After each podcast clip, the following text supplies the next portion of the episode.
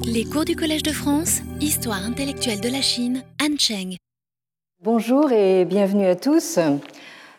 Alors, depuis que euh, nous avons commencé à nous interroger sur euh, la question de savoir si la Chine est encore euh, à supposer qu'elle ait jamais été une civilisation, nous ne cessons de circuler dans l'espace temporel, si j'ose dire, en partant par exemple de l'état actuel de la société chinoise, tel qu'il est observé par des euh, sociologues, aussi bien chinois comme euh, Xiang Biao ou euh, Sun Liping, que non chinois comme Boris Schwarzman, et en remontant à des sources anciennes auxquelles il est fait allusion dans des phénomènes aussi actuels que des tweets ou des posts sur les réseaux sociaux.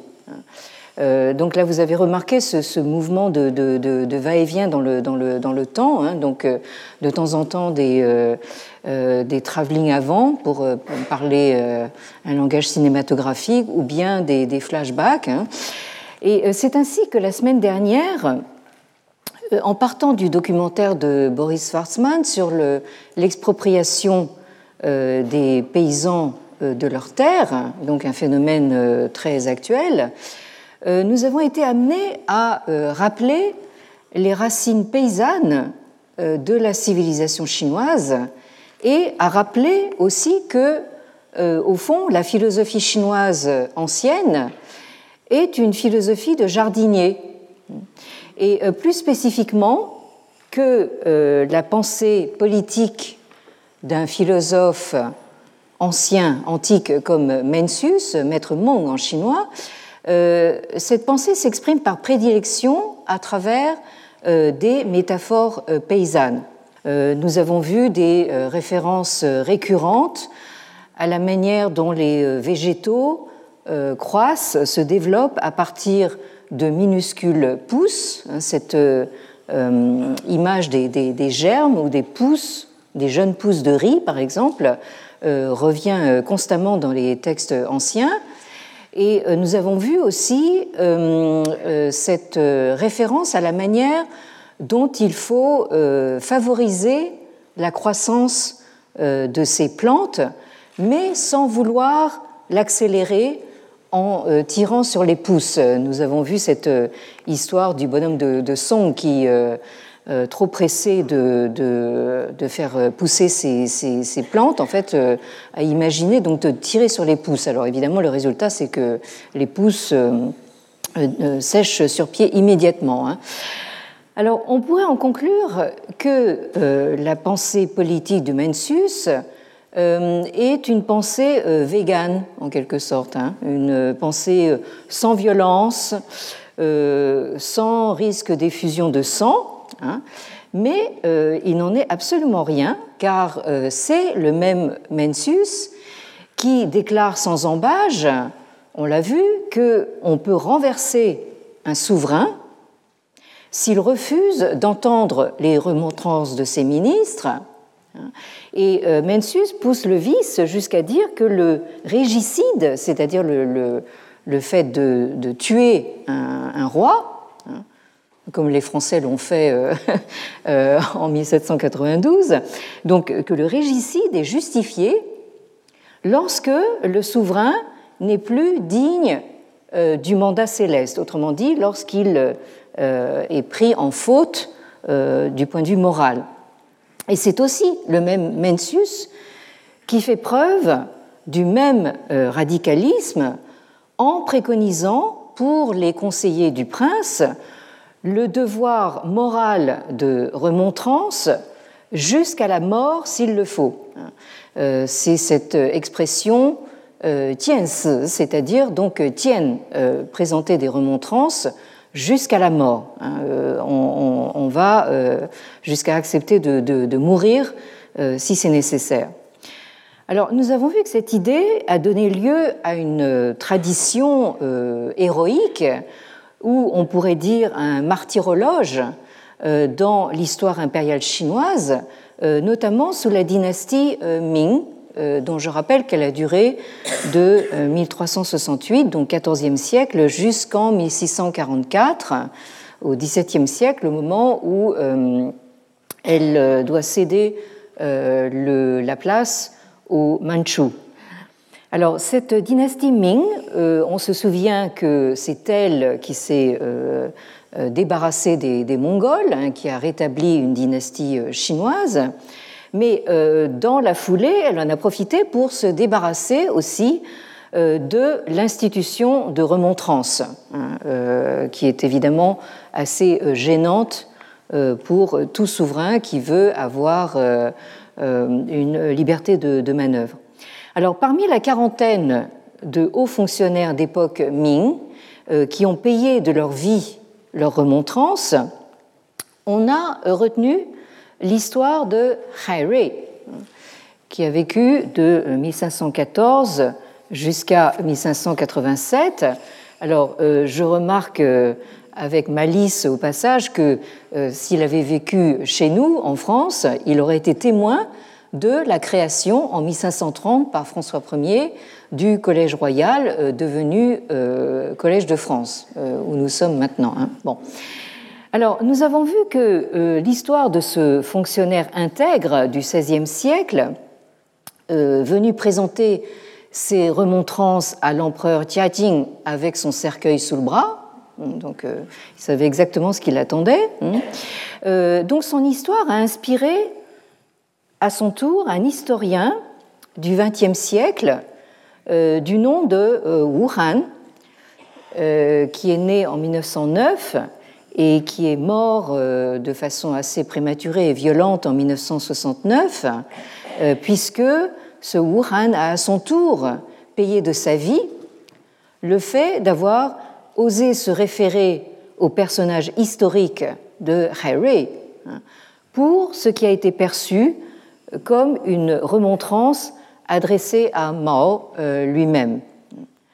Alors nous avons vu que son euh, article de 1959, euh, paru dans le quotidien du peuple, euh, Ma Huangdi, c'est-à-dire Hai semonce l'empereur, suivi de sa pièce de théâtre pour l'Opéra de Pékin de 1961, Hai Pa Guan, c'est-à-dire la destitution de Hai euh, tous ces écrits euh, ont valu à euh, Wuhan d'être parmi donc les victimes de la révolution culturelle en 1969. Hein. Il est tombé sous les coups de, des gardes rouges. On voit ainsi donc la récurrence, ou on pourrait dire la résurgence, ou encore la rémanence de certaines constantes dans l'histoire chinoise et on voit euh, comment se produisent les effets euh, de euh, ce qu'a pu, de ce qu'on a pu appeler des dialogues internes. J'emprunte cette expression à l'historien sino-américain Zhang Hao que vous voyez à l'image, qui est né en 1937, qui a obtenu son diplôme de doctorat de PhD à Harvard en 1966 et qui ensuite fait une carrière euh, académique aux États-Unis. Euh, on lui doit en particulier, c'est justement cette expression de dialogue interne euh, dans l'histoire chinoise. on la trouve dans un de ses livres majeurs qui s'intitule Chinese Intellectuals in Crisis, Search for Order and Meaning 1890, to 1911. Donc euh, les euh, intellectuels chinois en crise, hein, euh, la quête pour l'ordre et le sens de 1890 à 1911, qui a été publié aux presses universitaires de Californie, University of California Press, à Berkeley, donc en 1987. Donc euh, cet historien a bien justement en fait repéré ces effets de euh, résurgence, de rémanence euh, qu'il a appelé donc ces, dialogues internes.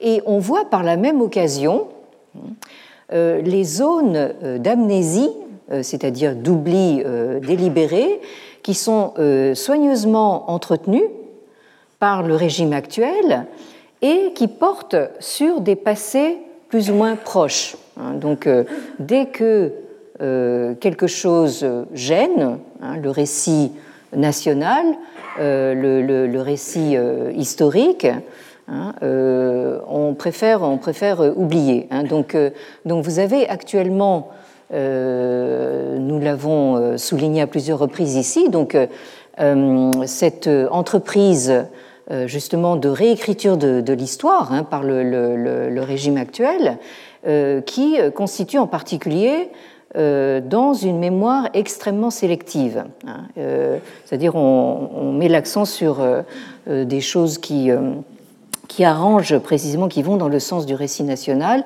et on préfère oublier certains autres événements.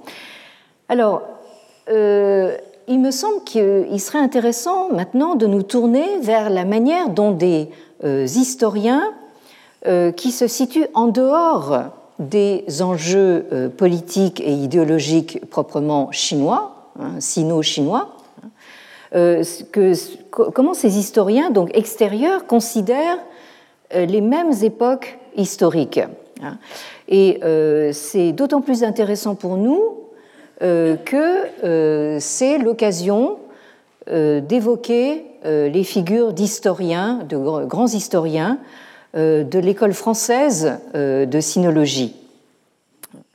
Alors, euh, c'est tout à fait frappant de, constater que, au cours de cette période si agitée des années 1970, hein, alors aussi bien en Europe qu'ailleurs dans le monde et surtout en Chine, hein, vous trouvez l'étude très universitaire, très pointue, d'un sinologue et historien euh, français, hein, euh, qui euh, était quelqu'un de très, très discret mais de très savant, qui a consacré une thèse de troisième cycle, me semble-t-il, à ce qu'il a intitulé Une réforme locale en Chine au XVIe siècle, Hai à An, 1558-1562. Euh, hein.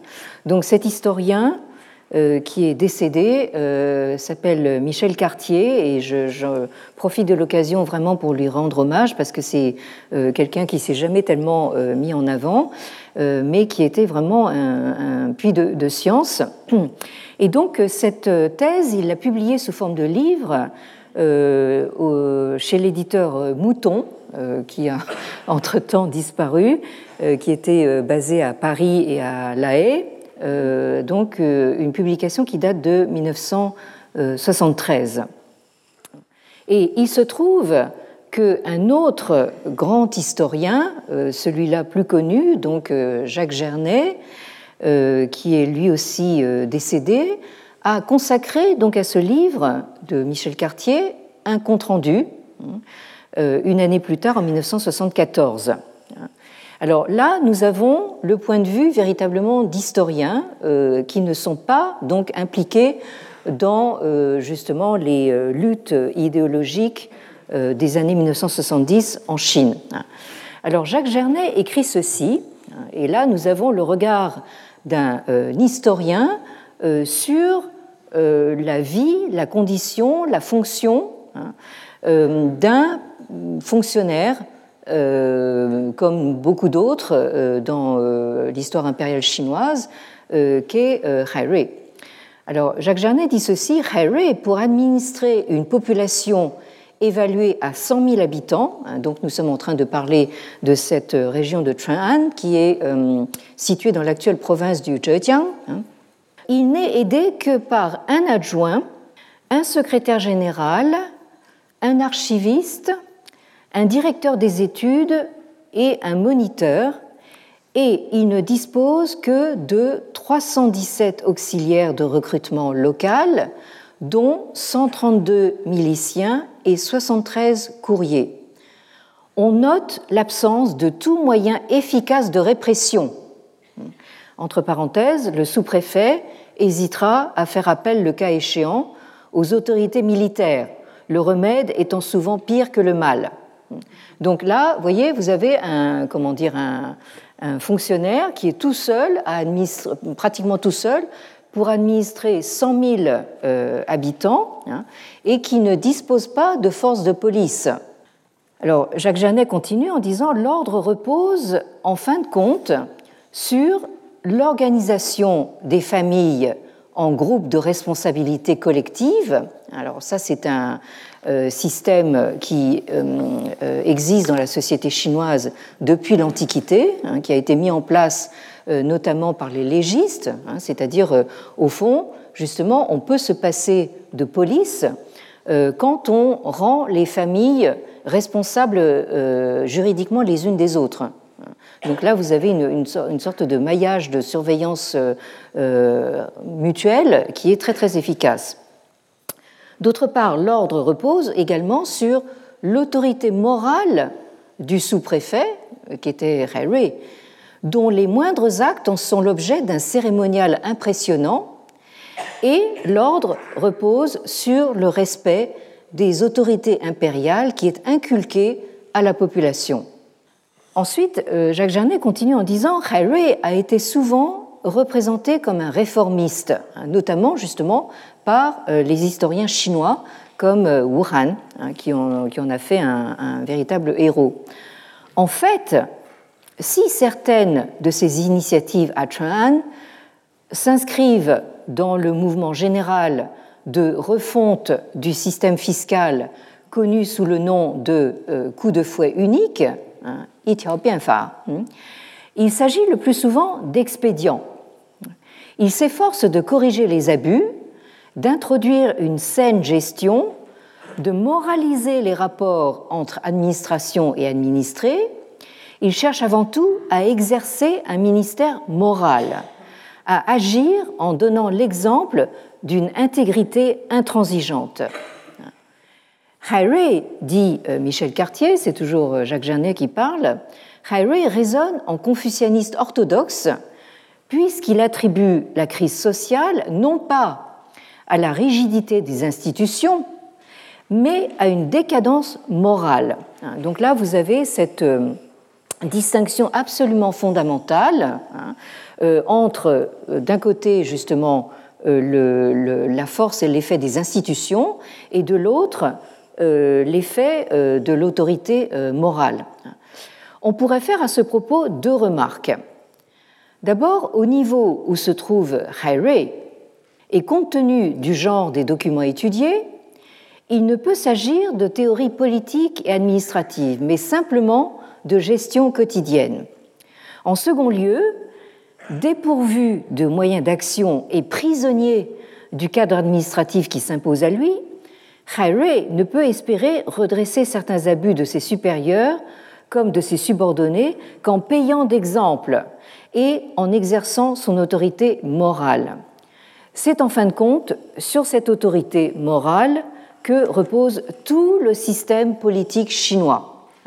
Ça, c'est vraiment, je pense, une phrase absolument fondamentale euh, dans euh, les propos de Jacques Gernet. Hein, euh, c'est vraiment sur l'autorité morale que repose tout le système politique chinois. Hein. De ce point de vue, la morale confucéenne apparaît moins comme une morale a priori ainsi qu'on la représente assez souvent, que comme le produit d'une longue expérience sociale et politique, hein, vécue justement par ces fonctionnaires.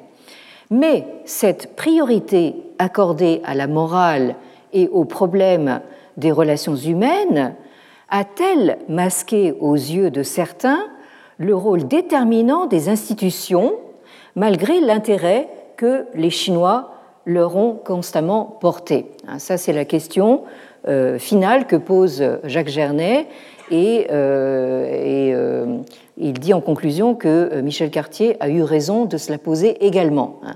Donc là, vous avez le constat de ces deux historiens, donc qui ne se mêlent pas justement de, ces luttes idéologiques, mais qui constatent effectivement cette opposition entre institution et autorité morale et qui en arrive au constat que même un, fonctionnaire intègre comme Harry ne, peut compter justement que sur sa, son, autorité, son autorité morale. Hein. Il ne, dispose d'aucun moyen de coercition hein, institutionnelle sur ses administrés. Et alors, cela rejoint exactement euh, ce qu'écrit cet autre grand euh, sinologue également euh, disparu depuis peu, dont je vous parlais précédemment, Léon van der Merch, en conclusion de son article sur la remontrance, où il dit ceci Or, du moment qu'il s'agit de devoir, hein, de devoir moral, il ne saurait être question de droit, autrement dit, de droit institutionnel. Ce qui est légitimé dans la remontrance l'est par un devoir qui force le respect, et en particulier le respect des empereurs éclairés.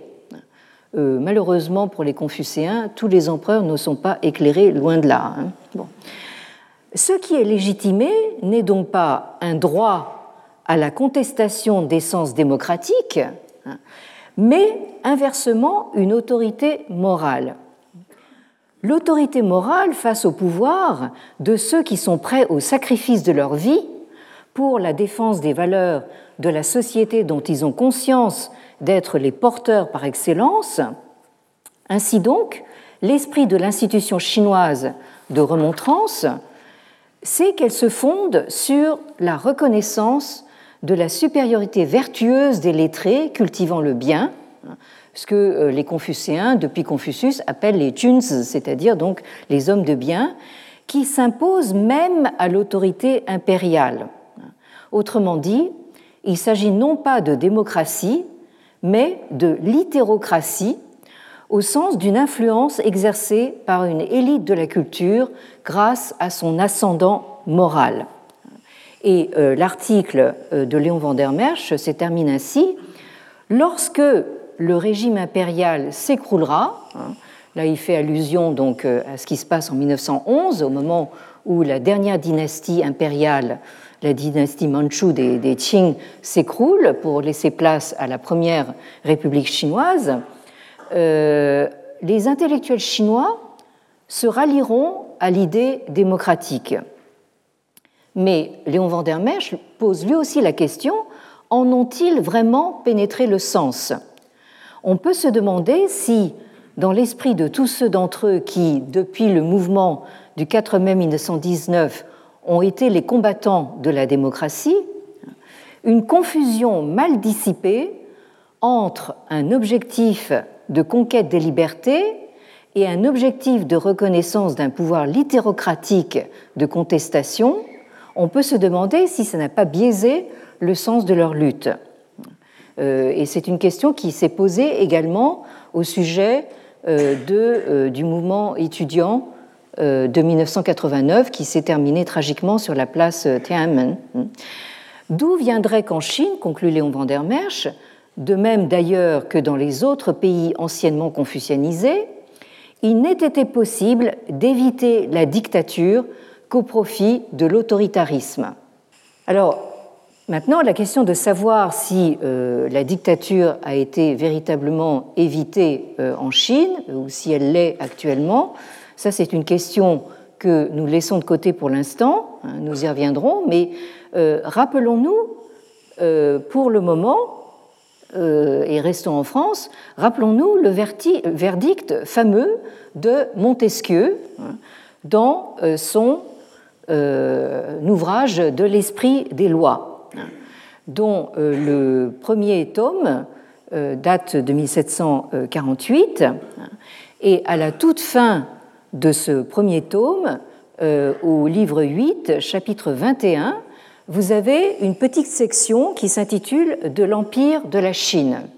donc pendant tout le tome premier, Montesquieu donc, expose euh, euh, sa pensée politique, euh, notamment sa fameuse théorie sur la répartition des pouvoirs, hein, et il termine donc sur des considérations concernant l'empire de la Chine qui semblent contredire tout ce qu'il a dit auparavant. Hein. Alors cette section commence ainsi.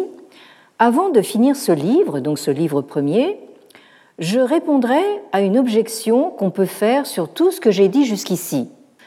Nos missionnaires, alors là, euh, Montesquieu parle donc essentiellement des missionnaires jésuites qui sont euh, euh, présents en Chine depuis donc la fin du XVIe siècle, hein, surtout le XVIIe siècle. Nos missionnaires nous parlent du vaste empire de la Chine comme d'un gouvernement admirable qui mêle ensemble dans son principe la crainte, l'honneur et la vertu. J'ai donc posé une distinction vaine lorsque j'ai établi les principes des trois gouvernements.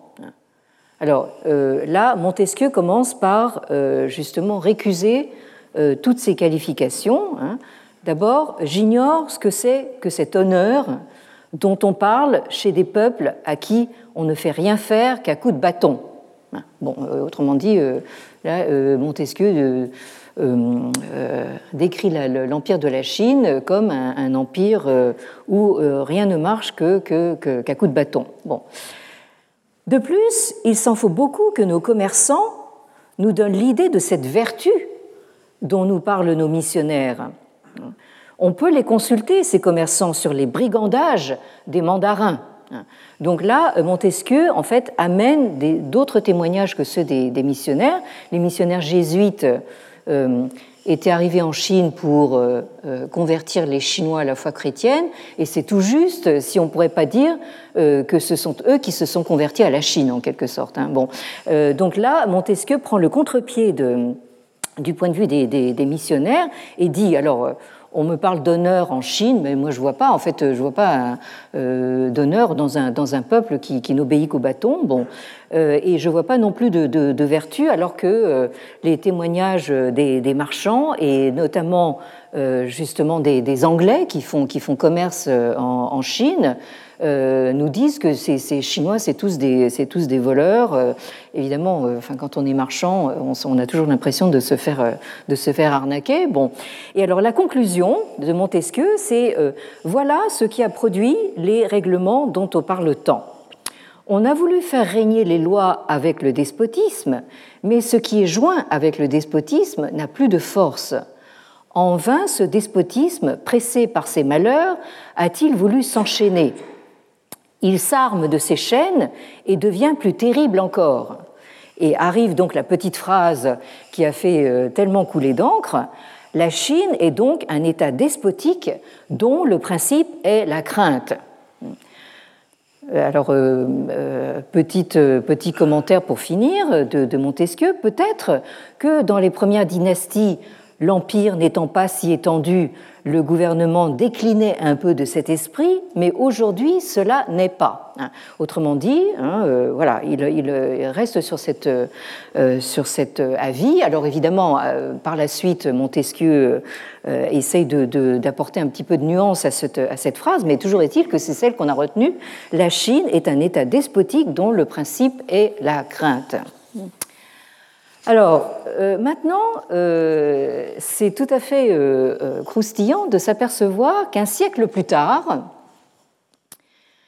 donc l'Esprit des lois, tome 1er, 1748, donc un siècle plus tard, au milieu du 19e siècle, vous avez d'autres missionnaires qui ne sont plus des jésuites mais des lazaristes, qui apportent un témoignage direct, tout à fait précieux, sur euh, la Chine telle qu'il la voit au milieu euh, du XIXe siècle. Alors je rappelle que cette Chine manchoue euh, du milieu du XIXe siècle commence à être aux prises avec des conflits majeurs, les guerres de l'opium, d'abord celle de 1839 à 1842, puis celle de 1856 à 1860, et euh, aussi la révolte des euh, qui euh, a duré de 1851 à 1864. Alors, au beau milieu de ce tableau, donc, débarquent nos missionnaires lazaristes que vous avez ici. Donc, Joseph Gabet, à droite sur la diapositive, et Évariste Huc, euh, à gauche. Alors, là, vous voyez qu'on a publié leurs lettres de Chine euh, entre 1835 et 1860. Donc nous sommes bien dans cette euh, période qui commence à être extrêmement euh, conflictuelle en, Chine. Alors, commençons par celui qui s'est d'abord beaucoup mis en avant, le fameux père Huc. donc Régis Évariste Huc ou euh, quelquefois appelé également Évariste Régis Huc, euh, qui a vécu de 1813 à 1860. Hein, vous voyez qu'il est, euh, il, a, il, est, il est, mort pas, très, pas très vieux, hein, parce que ça, ça use hein, de, faire des missions en Chine. alors, ce père Huc est né en 1813 donc à Calu, dans le Tarn-et-Garonne. Donc c'est un Gascon. Euh, et ça se voit. Et euh, donc il est euh, mort à Paris en 1860. Hein. Alors, c'est quelqu'un qui, a, qui s'est engagé chez les Lazaristes et qui, à ce titre, a effectué des missions d'exploration, comme le dit le titre de, cet ouvrage, qu'il a signé pratiquement de son seul nom, euh, en oubliant euh, complètement son compagnon de, voyage, euh, à travers la Tartarie, le Tibet et la Chine de 1844 à 1846, dont il rend compte dans ce livre publié pour la première fois en 1850. Alors, il faut rappeler un petit peu dans quel contexte nos deux lazaristes débarquent en, Chine. Hein. Euh, il y a euh, au milieu du XIXe siècle un mouvement de persécution hein, euh, qui sévit contre les chrétiens. Hein, et l'un de leurs prédécesseurs, le père, père Boire, donc un, lazariste, est arrêté et mis à mort publiquement à cet endroit qui s'appelait à l'époque Wuchangfu, qui est aujourd'hui Wuhan. Euh, il meurt après un long martyr, hein, il est, euh, euh, torturé de toutes les façons et ensuite achevé le 11 septembre 1840, donc par, on le, suspend à un gibet qui a la forme d'une croix, et il meurt par lente strangulation.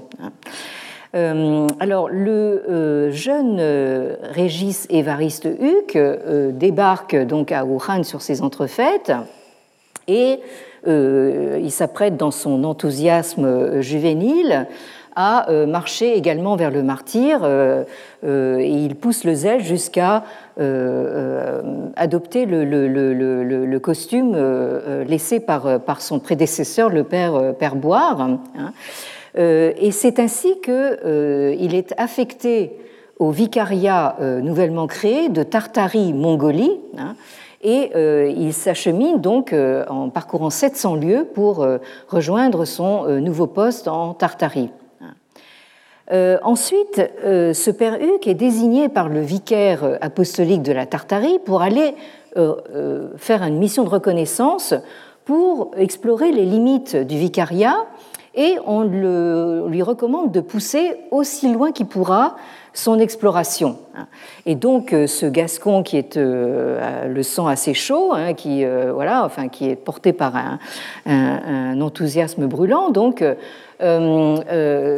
s'embarque donc dans cette mission d'exploration en 1844 en compagnie de du père Joseph Gabet, qui est son aîné et son supérieur. Alors, ce qui est euh, quand même assez fort de café, c'est que donc ce, brave père euh, Gabet euh, disparaît pratiquement complètement de toutes les publications du père Huc. Hein. Donc, on ne connaît que le père Huc et, le père Gabet est, complètement oublié en arrière-plan. Hein.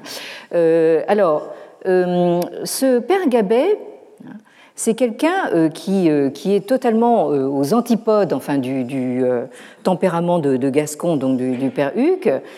C'est quelqu'un qui est né en 1808 dans un petit village du Jura, appelé Névis-sur-Seille, où j'ai eu l'occasion de passer des vacances.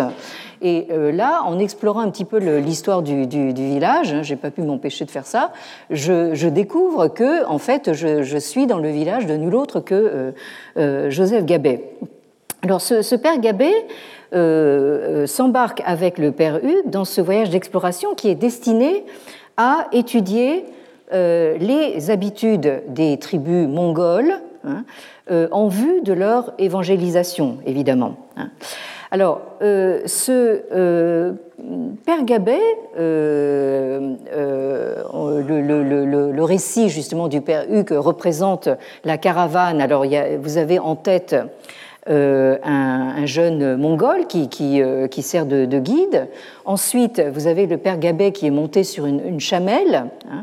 et le père Huc, lui, s'est réservé quand même une, un cheval. Hein. donc, euh, alors, en Mongolie, hein, ce qu'on appelait à l'époque la Tartarie, on les considère comme, on les appelle les lamas d'Occident, et ça leur donne le droit de euh, loger dans des monastères euh, bouddhistes. Hein. Et c'est ainsi qu'ils ont l'occasion de passer six mois dans une très célèbre lamasserie, celle de Kunbum, où ils euh, perfectionnent euh, leur pratique de l'écriture tibétaine. Donc ils étudient euh, le bouddhisme tibétain et la langue tibétaine. Donc ce sont, bien que ce ne soient pas des jésuites, hein, ce sont quand même des gens qui ont à cœur d'apprendre la langue locale pour pouvoir justement mieux convertir leurs interlocuteurs. Alors, le 20 janvier 1846, ils parviennent enfin à la ville sainte euh, tibétaine de Lhasa hein, après 18 euh, mois de voyage. Et euh, à Lhasa, on les accueille vraiment comme des, princes parce que ce sont les premiers étrangers à se rendre dans cet endroit depuis le, Britannique Thomas Manning qui est allé à Lhasa en 1811-1812. Hein.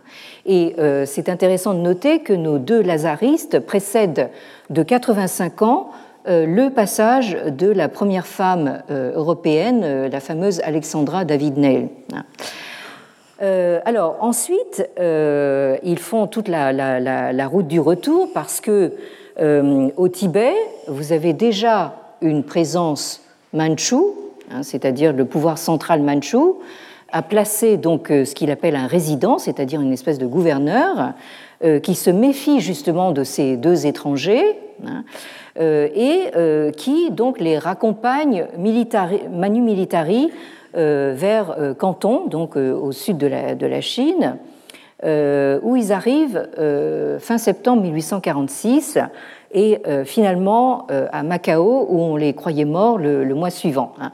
Donc là, vous avez une euh, carte des voyages de messieurs Huc et Gabet. Alors, si on veut rétablir euh, l'ordre hiérarchique, on devrait dire messieurs Gabet et Huc. Hein. Bon, euh, je vous signale ça. Et là, vous avez donc le, même itinéraire un peu plus visible sur une carte contemporaine, où vous voyez qu'ils sont partis de Pékin et qu'ils ont traversé toute la Mongolie jusqu'à jusqu'au Tibet. Hein. Euh, il semblerait d'ailleurs que le Tibet n'était pas euh, véritablement euh, dans leur mission, mais on n'arrête pas deux lazaristes et donc ils, sont allés jusqu'au Tibet et de là sont revenus par la route du sud vers Canton et Macao. Alors après cela, le père Gabet rentre en Europe, à Rome, pour faire trancher le différent qui oppose sa congrégation de lazaristes aux missions étrangères. Alors là, c'est la guéguerre entre, donc, euh, entre les, euh, les, ordres missionnaires, hein, donc ils se disputent des, portions de territoire en Chine. Et il finit par mourir au Brésil, où son ordre l'a envoyé. Il meurt prématurément de la fièvre jaune en 1853. Alors, quant au père Huc, euh, donc, euh, il publie en 1850 ses souvenirs d'un voyage dans la Tartarie et le Tibet, hein, dont on a parlé, et il est reçu par Napoléon III en personne, hein, qui le nomme chevalier de la Légion d'honneur et en fait son conseiller sur la Chine. Autrement dit, euh, le père Hugues devient un petit peu le monsieur Raffarin euh, de l'époque. Hein. Bon. Euh, alors, les, justement, les avis du brave père Hugues ont une large part dans la décision de l'empereur Napoléon III, hein, puisque Napoléon III s'est autoproclamé empereur en 1860, sa décision de poursuivre la colonisation de la Chine et euh, de l'Indochine. Hein, euh, on sait que la France a participé à l'expédition euh, franco-britannique de 1860, au cours de laquelle l'ancien palais d'été a été pillé et incendié. C'est le fameux sac du palais d'été et la France installe également des comptoirs à Shanghai, à Canton et à Wuhan. Hein, et bien sûr colonise l'Indochine. Euh, ensuite, euh, l'empereur fait imprimer à l'imprimerie nationale une édition de luxe, pas celle-ci, hein, mais une édition de luxe de l'Empire chinois. Hein, c'est la suite euh, des souvenirs de, Chine, Tartarie et Tibet, hein, qui paraît sous le seul nom du père Huc. Le, nom de, Gabet a pratiquement disparu. Euh, et euh, euh, ce nouveau livre paraît en 1854 et connaît un très grand succès, parce que là, le, père Huc s'en donne à cœur joie justement pour faire des, récits plus ou moins brodés hein, de, ses aventures en, Chine. Et pour justement la petite histoire, on sait que aussi le père Huc fréquentait assez assidûment euh, la résidence de la comtesse de Ségur. Je ne sais pas si vous êtes de la génération qui a lu Les, Malheurs de Sophie. Hein, bon. Et euh, donc, dans euh, Les bons enfants hein, de, la comtesse de Ségur, vous avez une, allusion justement au récit absolument fantastique du père Huc. Donc, disons que cette tendance à la, fioriture hein, de notre père Gascon euh, ont jeté un petit peu une, sorte de, doute sur la, véracité de certains de, ces récits. Alors, ce qui est maintenant intéressant, c'est que euh, le grand Simon Less, hein, dont, le vrai nom est Pierre Rickmans, a consacré un article justement au père Huc. Euh, qu'il a intitulé Les tribulations d'un Gascon en Chine hein, ou euh, les perplexités du père Huc. Hein, c'est un texte qui est paru en 1980 et qui a été euh, repris dans ce gros volume dans la collection bouquins de chez Robert Laffont en 1998 qui s'intitule Essai sur la Chine et qui reprend donc les grands essais de Simon Less euh, sur toute la période de la révolution culturelle. Alors vous avez les habits neufs du président Mao, ombre chinoise, images brisées, la forêt en feu et enfin l'humeur, l'honneur, l'horreur. Alors, dans cet article, vous avez une section qui, de manière très intéressante pour nous, s'intitule Permanence chinoise Point d'interrogation. Je parlais tout à l'heure de euh, euh, récurrence, résurgence, rémanence, hein, et euh, Simon Lès parle carrément de permanence chinoise. Et ensuite, dans cette section, vous avez un sous-paragraphe qui s'intitule La tradition du Ta hein. Alors, pour ceux d'entre vous qui ont connu mai 68, ce, mot chinois doit, leur dire quelque chose.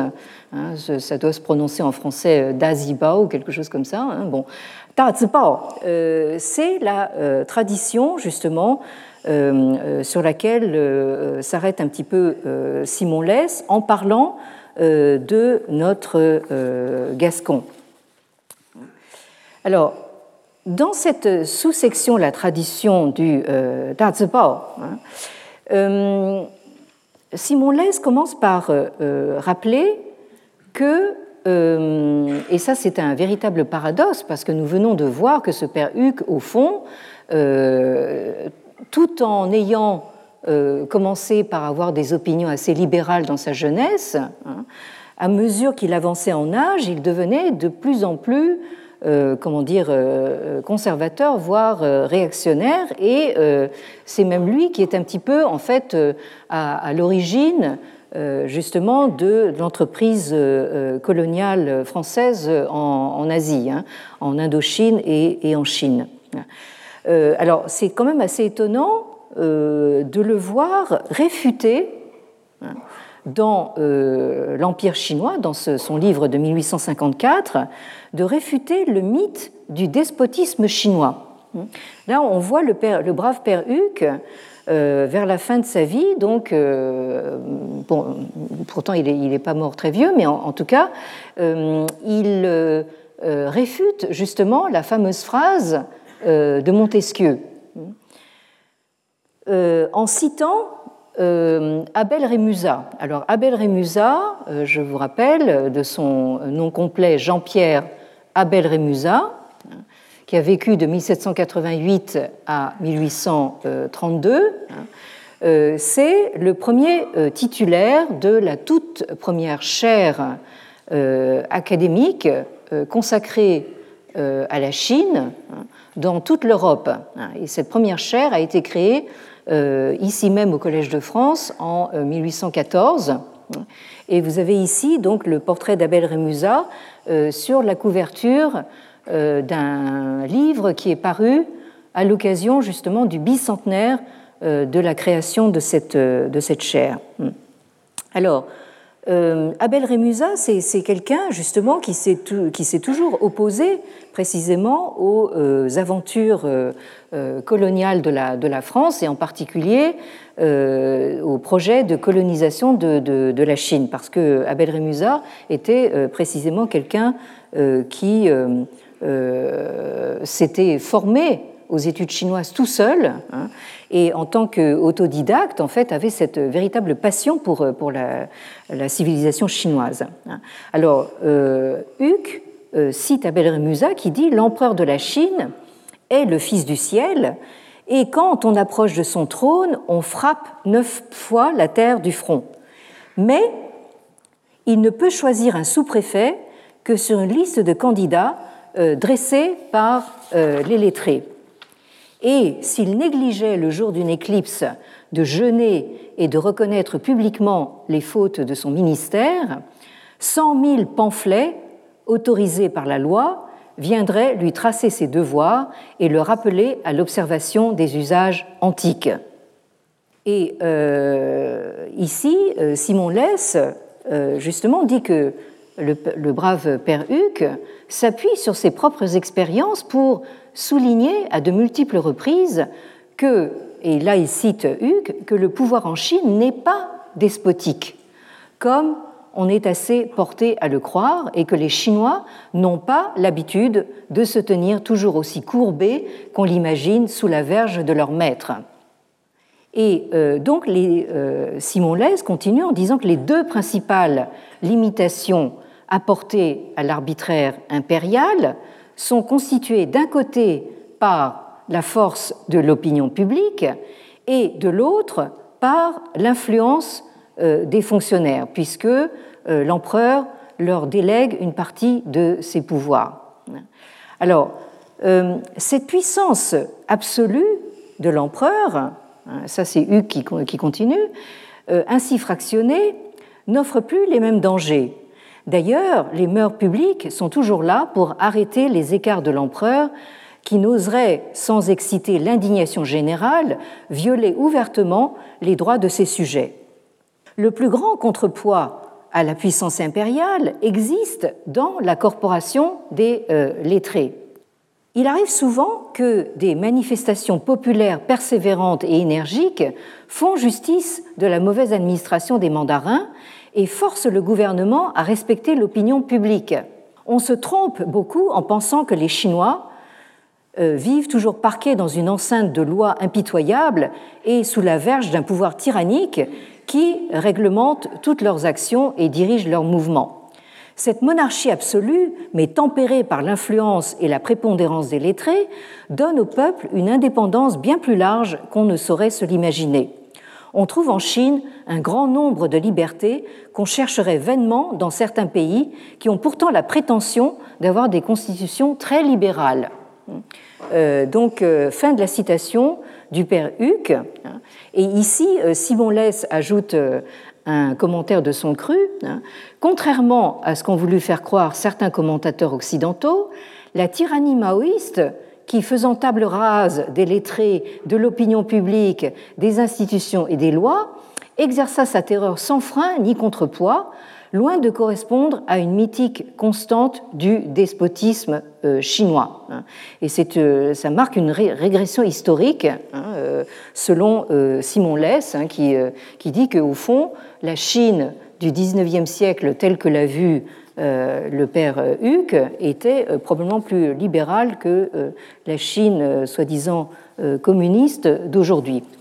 Et je terminerai sur une autre citation de toujours ce, livre euh, concernant l'Empire chinois hein, euh, de notre Gascon, hein, euh, à propos justement du Dazibao. Alors il dit ceci, les Chinois, tout soumis qu'ils sont à l'autorité qui les gouverne, trouvent toujours moyen de manifester leur opinion et de faire parvenir le blâme ou l'éloge à leurs mandarins L'offrande d'une paire de bottes est déjà une manière assez originale de complimenter quelqu'un et de lui témoigner sa sympathie. Mais leurs ressources ne se bornent pas là. Une large et puissante voie ouverte à l'opinion publique, c'est l'affiche, donc l'ancêtre du, du Et on en use partout avec une habileté qui témoigne d'une longue habitude. Quand on veut critiquer une administration, rappeler un mandarin à l'ordre et lui faire savoir que le peuple est mécontent de lui, l'affiche chinoise est vive, railleuse, incisive, acerbe et pleine de spirituels saillies. La pasquinade romaine pâlirait à côté. Bon, alors euh, peut-être que comme moi, vous vous êtes demandé euh, ce que c'est que cette pasquinade romaine. En fait, c'est une euh, allusion à, cette euh, statue hein, euh, que, qui trône euh, à Rome hein, et où on a pris l'habitude de placer, vous voyez, tous ces, post-it à côté. Hein, on, a pris l'habitude de, justement, c'est l'ancêtre des, des, des, postes sur les réseaux sociaux, pour justement euh, euh, se plaindre de quelque chose ou dénoncer une injustice, etc. Hein. Donc les Romains, en fait, ont appelé affectueusement ces statues pasquino. Donc c'est pour ça que, que Huc parle de, de pasquinade. Hein. Alors, il continue sur la, la fiche chinoise, elle est placardée dans toutes les rues et surtout aux portes du tribunal où réside le mandarin qu'on veut livrer aux malédictions et au sarcasme du public on se rassemble autour de ces affiches. Hein. Donc euh, là, vous voyez un petit peu euh, euh, ce qui se passe en 1915. Hein. donc c'est quelques décennies plus tard que ce qu'a vu le père Huck. Ici, vous avez en fait un journal qui a été lancé en Chine par un autre lazariste belge, lui, qui s'appelle Frédéric Vincent Leb, hein, et qui donc a créé ce, journal et l'a affiché. Vous voyez comment euh, justement les gens dans la rue euh, s'arrêtent devant pour, euh, pour le lire. alors, on se rassemble autour de ces affiches, on les lit à haute voix et sur un ton déclamatoire, pendant que mille commentaires plus satiriques, plus impitoyables que le texte se produisent de toutes parts au milieu des éclats de rire. Donc en Chine, il y avait, une, opinion publique et on se permettait de, de, rire hein, en plus. Bon. Alors, quelquefois, ce moyen d'opposition devient une forme de récompense nationale instituée en faveur des mandarins qui ont su se rendre populaires. Alors, l'éloge pompeux et emphatique remplace l'épigramme et l'idole de la multitude ne manque jamais d'être comparée aux saints personnages les plus fameux de la vénérable Antiquité. Il est à remarquer cependant que les Chinois réussissent toujours moins dans l'apologie que dans la satire, et que leurs affiches savent beaucoup mieux insulter que louer leurs mandarins. Et là, le père Huc le, redit, les Chinois n'ont pas l'habitude de se tenir toujours aussi courbés qu'on se l'imagine sous la verge de leur maître, et on peut dire, et c'est une justice à leur rendre, qu'ils respectent ordinairement l'autorité, mais lorsqu'elle est par trop tyrannique ou simplement tracassière, ils savent quelquefois se redresser devant elle avec une énergie irrésistible et la faire plier. Alors, euh, je termine aujourd'hui euh, sur euh, la, suite de l'histoire des, des puisqu'ils ont fait réapparition euh, sous la révolution culturelle, hein, donc euh, de manière assez euh, pléthorique, comme vous le voyez, hein, ça monte jusqu'au plafond. Et là, vous avez des, rues entières qui sont couvertes de ces affiches. Et donc, nous allons, la semaine prochaine, qui sera notre dernière séance de, de l'année, continuer donc sur cette question de savoir si la Chine est véritablement euh, despotique ou non, hein, en partant euh, donc de la petite phrase de, Montesquieu. Merci de votre attention et à bientôt. Retrouvez tous les contenus du Collège de France sur www.colège-2-france.fr.